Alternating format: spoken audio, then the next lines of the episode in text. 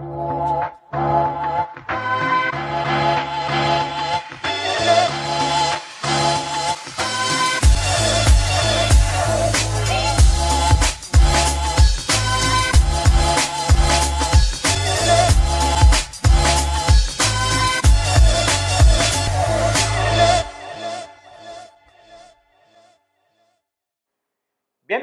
Bienvenidos una semana más al podcast carretedigital.com, un podcast en el que hablamos de fotografía. Y hoy, eh, para empezar la nueva temporada, pues eh, vamos a empezarla, como siempre, en las instalaciones de Fotoca y con Aniol. ¿Qué tal, Fran? Hola Aniol, ¿qué tal? ¿Cómo ha ido el verano? Bien, muy bien. ¿Bien? Muy bien. Bueno, espero que a nuestros oyentes también les haya ido bien el verano, que no he preguntado, tampoco no he dicho nada. Que hayan hecho muchas fotos, que hayan Exacto. aprendido mucho y que vengan con las pilas cargadas para afrontar una nueva temporada. Exacto.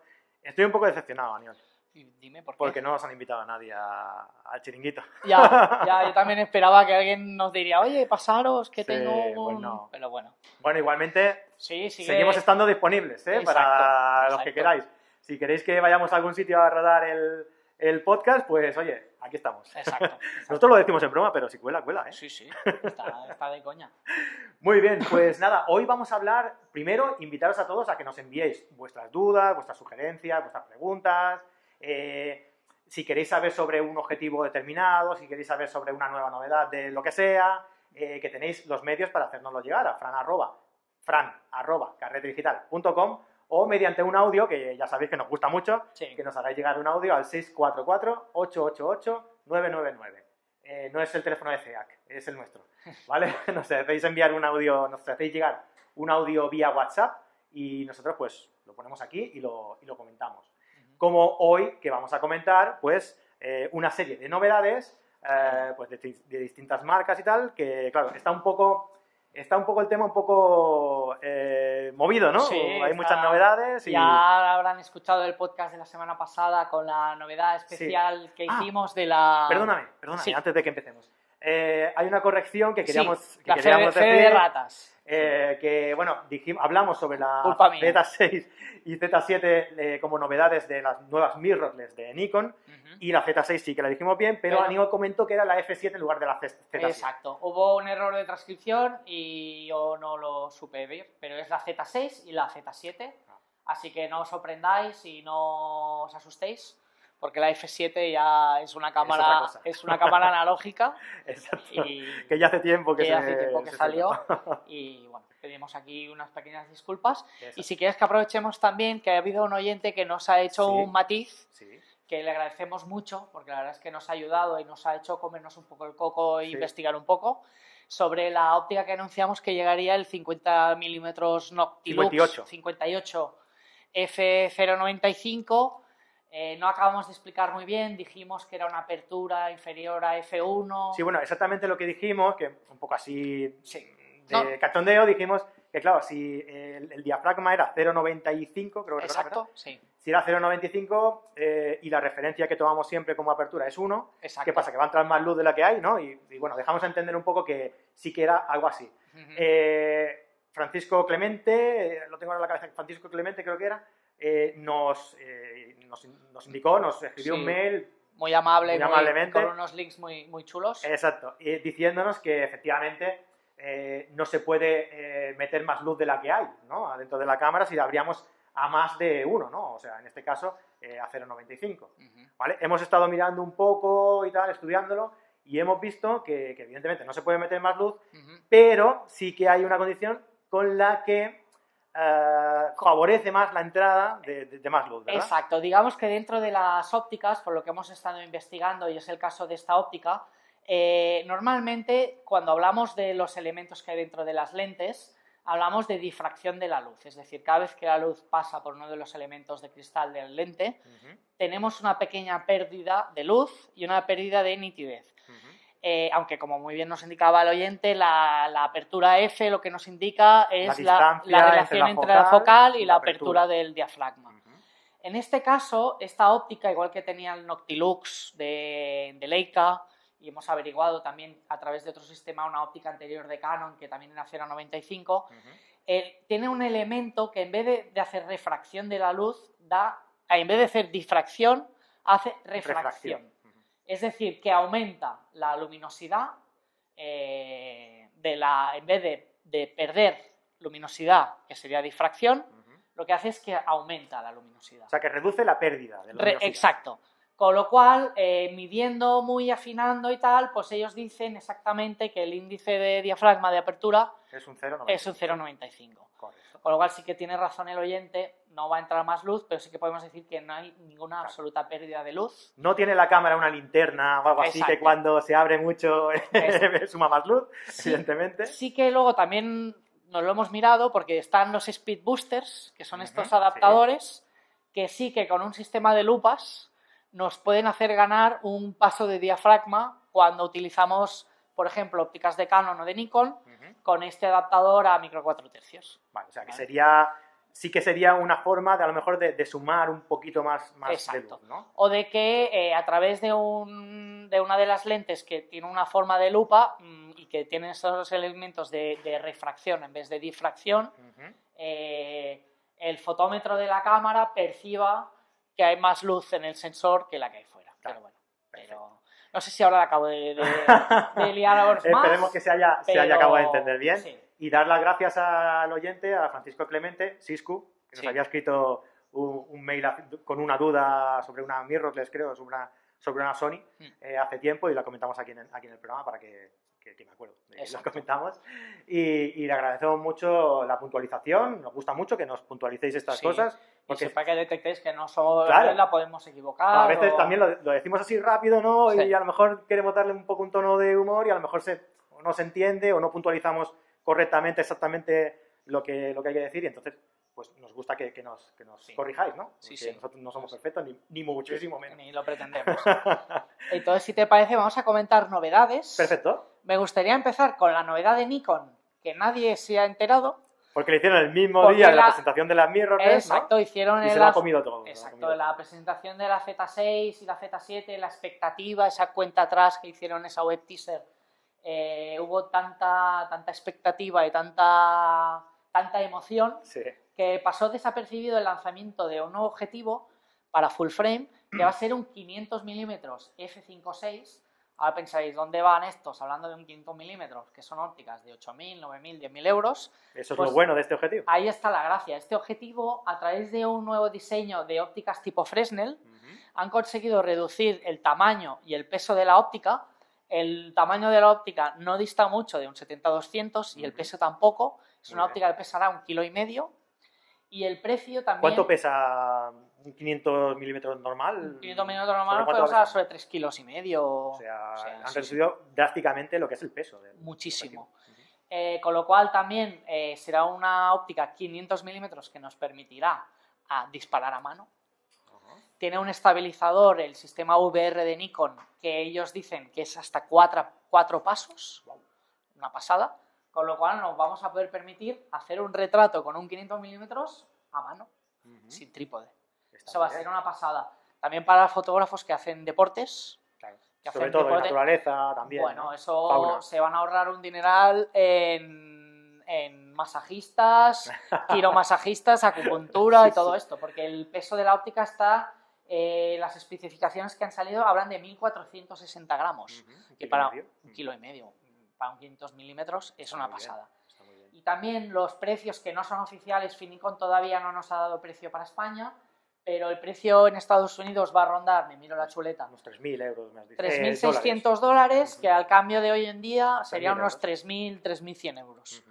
Con lo cual también es un cambio bestial, porque versiones anteriores de estas lentes pues eh, rondaban los 6.000, 8.000, depende de la marca y del...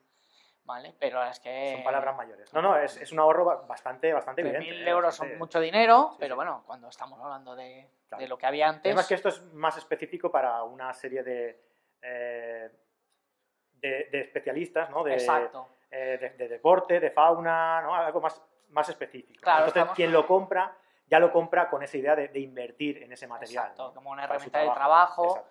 O bueno, hay gente que es muy aficionada a los Bueno, sí, pájaros claro. o a fotografiar aviones. Sí, sí, sí. Eh, Ah, un 500 tú fíjate, este 500 milímetros, sí. eh, con un duplicador 1.4 Que 2, funcionará de maravilla. Uf. También el comunicado de Nikon dice que está también lo han diseñado probándolo con el, con el TC14, Ujú. con lo cual la del diafragma pasa a ser un F8 de 5.6 y va a seguir funcionando el autofoco como un tiro.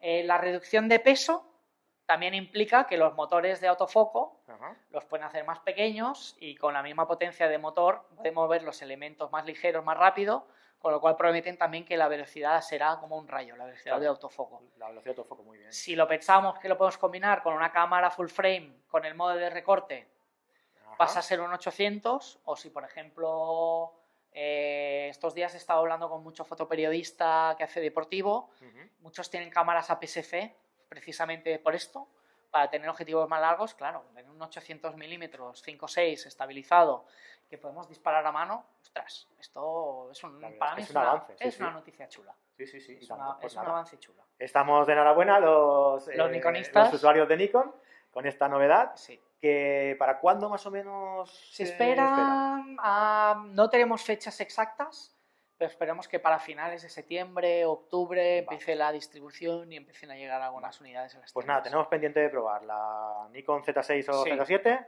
y este objetivo. Exacto. Así que cuando llegue te un- lo guardas Sí, sí, sí. y lo probamos. Ah, chulísimo. ¿eh? Hombre, Con el ves. adaptador, ¿eh? Claro, claro. el adaptador. Madre mía. Eh, Venga, otra novedad. Otra más. novedad. Profoto anuncia un pack doble de la 1. Es decir, ahora podemos comprar un pack con dos flashes a uno. Es el, fla- el flash del cual os habló, habló mi eh, Marian. compañera Marian. Que recuperaremos en las notas del programa, pondremos la- el enlace a ese podcast que grabamos con Marian, que esperemos pronto tenerla por aquí otra vez, hablando sobre el tema que de nos ilustre y que nos explique Exacto. que lo hace muy bien. Y, y lo ponemos para ahí para que lo podáis ver, eh, todos, los, todos los servicios que nos ofrece la eh, Profoto A1. Exacto. ¿no? Y en Entonces, este caso podemos comprarlo a pares. entonces, han publicado una serie de tutoriales y esquemas de luz muy chulos Ah, por uno de sus embajadores, es una fotógrafa, ahora no me acuerdo el nombre, quedó mal, pero bueno. Eh, pero con, Uno de sus embajadores. con dos A1s, pensando que el mismo A1 tiene un disparador dentro para controlar otras unidades, Ajá. tanto de mismo A1 como de cualquier flash de Profoto, Sí. los B1, B1X, B2, tal. Eh, podemos utilizarlo de mando y disparar con uno en cámara y uno off cámara, o con el disparador con dos off cámaras. Ujú. Entonces, el precio del flash, que son 998 euros, iba incluido una unidad. Ahora vamos a tener dos por 1595 más IVA. No he hecho el cálculo, pero a ser unos 1700. sí, 1700 no, así. Entonces vendrá un pack con todo duplicado, baterías duplicadas, funda duplicada, accesorios todo duplicado. accesorios evidentemente para cada unidad, Sí, ¿eh? Pero nos va a aumentar muchísimo las posibilidades creativas. claro. Y claro, son dos flashes tipo Cobra, dos flashes así pequeñitos, Sí, con lo cual tenemos un estudio de iluminación profesional portátil, Claro. que todos los que os dediquéis a bodas, que hagáis social, que tal, es una cosa que podéis llevar siempre en la mochila y os puede aportar, wow, una... Claro, es, digamos, es lo que decíamos en, en el podcast con Marian, ¿no? Que es el- el eh, la iluminación de estudio, el foco de iluminación de estudio más pequeño del mundo, Exacto. Y, hecho, además, y además es portable por las baterías eh, que lleva y demás. Mm. Y, y claro, para eso dices tú, ¿no? Para sesiones, para bodas, para tal. Es una maletita y va genial. Sí. Además, eh, cuando utilizamos simplemente uno, está muy bien porque podemos rellenar sombras, un día muy de, de mucho sol y, y demás. Pero si llevamos dos, tenemos la posibilidad de rellenar esas sombras y de recortar también. y de perfilar... Y de perfilar. O sea que eh, muchas veces con uno puede ser que se nos quede un poco corto, ¿no? Y por eso este pack es, es- es muy interesante. Sí. Muy interesante. También decir que han anunciado que está muy chulo un nido de abeja Ujú. con el sistema este de imanes. Sí, aquel que, que se pone que es muy se práctico. pone y ¿no? se quita súper fácilmente. sí, sí. y que va a ser muy chulo también, que era una cosa que Profoto detectó en sus encuestas y entre sus embajadores y preguntando a la gente qué accesorio echaban de menos del, del flash Y salió y han sacado un nido de abeja que va a ser una cosa muy chula, vale 90 euros masiva, Ujú. o sea que si hemos hecho la inversión en el flash yo creo que vale la pena. Claro sí, sí. Un día que Marian también nos explique qué diferencia hay entre el nido de abeja y sin el nido de abeja y todo Vale. esto puede ser muy O interesante. podría explicarnos también eh, todos los tipos de, o algunos tipos de modificadores de luz que existen, ¿no? Para... Estaría muy bien. Para hablar de paraguas, o para- de ventanas, de... Vale. muy bien. Se lo comentaremos a ella, Sí, a ver qué le sí, parece. sí. Eh, vecinos vosotros también, si tenéis alguna idea, Exacto. alguna sugerencia, estamos abiertos también a... Siempre estamos a abiertos a, a todo. Ya que estamos hablando de Marian, que ya ha salido su nombre, me gustaría meter la cuña para decir que vamos a hacer un curso ¿Pagado? de, ¿Pagado de Capture One. ¿Ha pagado la publicidad? Sí, bueno, ¿Sí? luego hablamos Luego hablamos, y arreglamos. Eh, estamos montando un curso de Capture One 11. Es un programa, ya os hablamos un día de las diferencias un poco que había Sí. a raíz de una pregunta de un oyente entre los diferentes procesadores que diferencia entre cámara RAW, Photoshop. Hablamos de Capture One. Vamos a hacer un curso de Capture One. El precio será el precio de la licencia. Cada licencia eh, permite, lo llaman que tiene tres asientos, es decir, permite montarlo, eh, instalar el programa en tres ordenadores para trabajar de forma simultánea. Muy bien. ¿vale? Eh, el precio del curso va a ser gratuito, es decir, por el precio de la licencia del programa os vamos a dar el curso... Es como que si compras el curso te regalan, o sea, perdona, como que si compras la licencia te regalan el curso, ¿no? Exacto. Vale. Entonces Marian va a impartir toda la parte más práctica, hay más teórica y más de explicación de qué diferencia entre trabajar entre un proyecto de clip con los bueno, tipos ti- diferentes de posibilidades de trabajar con los ficheros, trabajar de modo online, offline, si nos interesa más trabajar con un álbum, con un archivo, con un archivo individual, Sí. todas las funcionalidades que tiene el programa. Eso será el jueves y el viernes hablaremos de una parte más práctica.